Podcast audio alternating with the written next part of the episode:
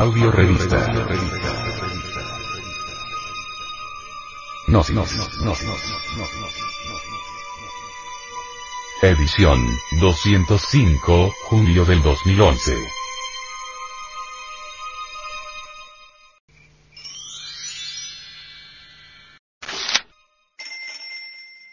El ser y el ego en la gnosis. El venerable maestro, Samael Aumeor, dice. Gnosticismo es un proceso religioso muy íntimo, natural y profundo. Esoterismo auténtico de fondo, desenvolviéndose de instante en instante con vivencias místicas muy particulares, con doctrina y ritos propios doctrina extraordinaria que fundamentalmente adopta la forma mítica y, a veces, mitológica. Liturgia mágica inefable con viva ilustración para la conciencia superlativa del ser. Incuestionablemente, el conocimiento gnóstico escapa siempre a los normales análisis del racionalismo subjetivo. El correlato de este conocimiento es la intimidad infinita de la persona, el ser. La razón de ser del ser es el mismo ser. Solo el ser puede conocerse a sí mismo.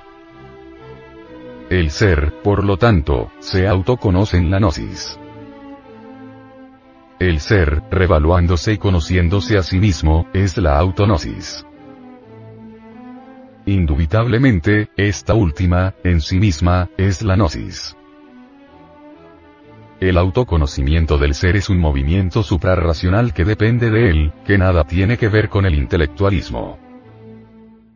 El abismo que existe entre el ser y el yo es infranqueable y, por esto, el neuma, el espíritu, se reconoce y este reconocerse es un acto autónomo para el que la razón subjetiva del mamífero intelectual resulta ineficaz, insuficiente, terriblemente pobre. El yo, el ego, está compuesto por sumas y restas de elementos subjetivos, inhumanos, bestiales, que incuestionablemente tienen un principio y un fin. La esencia, la conciencia, embutida, embotellada, enfrascada entre los diversos elementos que constituyen el mí mismo, el ego, desafortunadamente se procesa dolorosamente en virtud de su propio condicionamiento disolviendo al yo, la esencia, la conciencia, despierta, se ilumina, se libera, entonces deviene como consecuencia o corolario el autoconocimiento, la auto-gnosis. Indubitablemente, la revelación legítima tiene sus basamentos irrefutables, irrebatibles, en la autonosis. La revelación gnóstica es siempre inmediata, directa, intuitiva excluye radicalmente a las operaciones intelectuales de tipo subjetivo y nada tiene que ver con la experiencia y ensamble de datos fundamentalmente sensoriales. La inteligencia o nous en su sentido nociológico, si bien es cierto que puede servir de basamento a la intelección iluminada, se niega rotundamente a caer en el vano intelectualismo resultan palmarías y evidentes las características ontológicas, pneumáticas y espirituales de Nous. Tu inteligencia. En nombre de la verdad declaro solemnemente que el ser es la única real existencia, ante cuya transparencia inefable y terriblemente divina eso que llamamos yo, ego, mí mismo, sí mismo, es meramente tinieblas exteriores, llanto y crujir de dientes. Según Filolao, el pitagórico, siglo V antes de JC. Los filósofos antiguos decían que el material psíquico, la esencia, estaba enterrada entre el yo como en una tumba, como castigo por algún pecado. Platón testimonia también así, que tal era la doctrina de los órficos y que él mismo la profesaba. El deseo desmedido, el trastrocamiento del régimen de la emanación, conduce al fracaso. El querer distinguirse como ego origina siempre el desorden y la caída de cualquier rebelión angélica. El gnóstico auténtico quiere un cambio definitivo, siente íntimamente los secretos impulsos del ser y de aquí su angustia, rechazo y embarazo, ante los diversos elementos inhumanos que constituyen al yo. Quien anhela perderse en el ser carga la condena y el espanto ante los horrores del mí mismo. Contemplarse como un momento de la totalidad es saberse infinito y rechazar con todas las fuerzas del ser al egoísmo asqueante de la separatividad. Dos estados psicológicos se abren ante el gnóstico definido. A. El del ser, transparente, cristalino, impersonal, real y verdadero. B. El del yo, conjunto de agregados psíquicos personificando defectos cuya sola razón de existir es la ignorancia. Ciertamente, existen diversas escuelas yogis. Kundalini Yoga, Raja Yoga, Bhakti Yoga, Nana Yoga, Karma Yoga, etc. En modo alguno nos pronunciaríamos jamás contra ninguna de estas ramas de la yoga, mas estamos absolutamente seguros de que en tanto continuemos con nuestros defectos de tipo psicológico, por muchos avances yogis que logremos, indubitablemente continuaremos con la conciencia dormida. La psicología ofrece sorpresas extraordinarias. En verdad que nosotros, los gnósticos, tenemos una psicología de tipo revolucionario y antes que pensar en mucha Hatha Yoga, nos interesa más que todo la revolución de la conciencia. Estoy seguro que si las gentes comprendieran lo que es el yo, el mí mismo, se llenarían de profunda consternación. Si alguien pudiera mirarse en un espejo y verse de cuerpo entero, tal como es, huiría horrorizado. Y es que el yo, en realidad de verdad, existe en cada uno de nosotros en forma pluralizada. Indubitablemente, cada uno de los elementos del yo es indeseable. En cada uno de nosotros hay odio, envidia, pereza, gula, fornicación, violencia, etc. ¿De qué serviría que nos volviéramos muy hábiles, por ejemplo, en Hatha Yoga, si continuamos con todos esos elementos indeseables dentro de nuestra psiquis?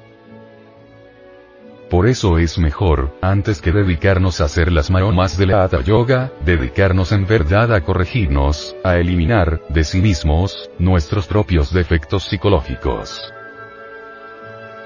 La conciencia del ser humano está dormida, profundamente dormida está metida, dijéramos, dentro de cada uno de los elementos psicológicos que poseemos, está embotellada entre el ego, el yo, el mí mismo.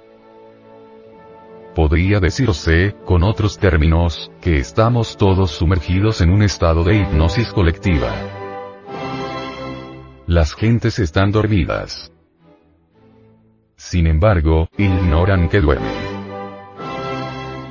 Las gentes están en trance hipnótico, pero ignoran que están en trance hipnótico.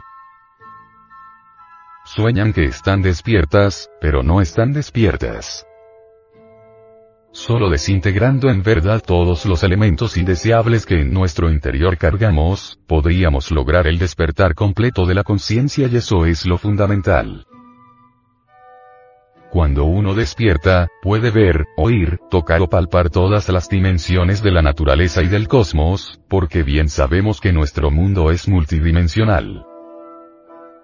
El yo es una obra horripilante de muchos tomos, el resultado de innumerables ayeres, un nudo fatal que hay que desatar. La autoalabanza egoica, el culto al yo, la sobreestimación del mí mismo, es paranoia, idolatría de la peor especie. La divinidad suprema gnóstica. La divinidad suprema gnóstica, nos dice el venerable maestro. Samael Aumeor, es caracterizable como agnostos deos, el espacio abstracto absoluto. El Dios el ignorado o desconocido. La realidad una de la cual emanan los Elohim en la aurora de cualquier creación universal. Recuérdese que para Nishpana es el sumum bonum, lo absoluto, y por lo tanto, lo mismo que para Nirvana. Más tarde, todo cuanto al parecer existe en este universo vendrá a tener real existencia en el estado de Paranishpana. Incuestionablemente, las facultades de cognición humana jamás podrían pasar más allá del imperio cósmico del logos macho hembra, del demiurgo creador, el ejército de la voz, el verbo. Lo que los gnósticos de todos los tiempos han rechazado no es al Dios desconocido, uno y siempre presente en la naturaleza, o en la naturaleza inabscóndito, sino al Dios del dogma ortodoxo, a la espantosa deidad vengativa de la ley del talión, ojo por ojo y diente por diente. En la palabra Elohim, Elohim, encontramos una clave trascendental que nos invita a la reflexión. Ciertamente, Elohim, con J, se traduce como Dios en las diversas versiones autorizadas y revisadas de la Biblia. Es un hecho incontrovertible, no solamente desde el punto de vista esotérico sino también lingüístico, que el término Elohim es un nombre femenino con una terminación plural masculina. La traducción correcta, estricto sensu, del nombre Elohim, o mejor dijéramos Elohim, pues en hebreo la H suena como J, es diosas y dioses. Y el espíritu de los principios masculino y femenino se cernía sobre la superficie de lo informe y la creación tuvo lugar. Incuestionablemente, una religión sin diosas está a mitad del completo ateísmo. Si queremos de verdad el equilibrio perfecto de la vida anímica debemos rendir culto a Elohim, los dioses y las diosas de los antiguos tiempos, y no al Jehová antropomórfico rechazado por el gran Kabir Jesús. El culto idolátrico del Jehová antropomórfico en vez de Elohim es ciertamente un poderoso impedimento para el logro de los estados conscientivos supranormales.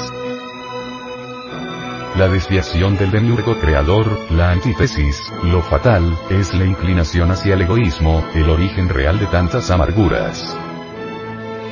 Indubitablemente, la conciencia egoica se identifica con Yahvé, no confundir con el Señor Jehová, como deliberadamente lo hace la iglesia fracasada, el cual, según Saturnino de Antioquia, es un ángel caído, el genio del mal.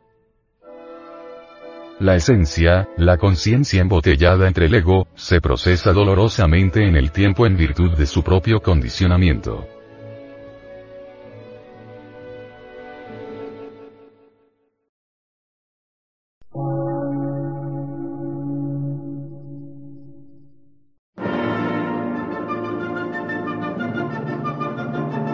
Emisora, gnóstica, transmundial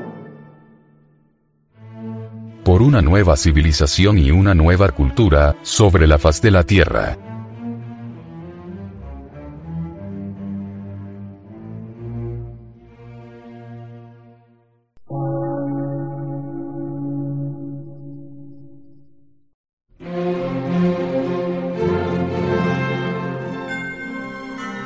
Medio de radiodifusión científico, artístico, místico y filosófico, de la Asociación Colombiana de Centros de Estudios Gnósticos, Antropológicos, Psicológicos y Culturales. A.C.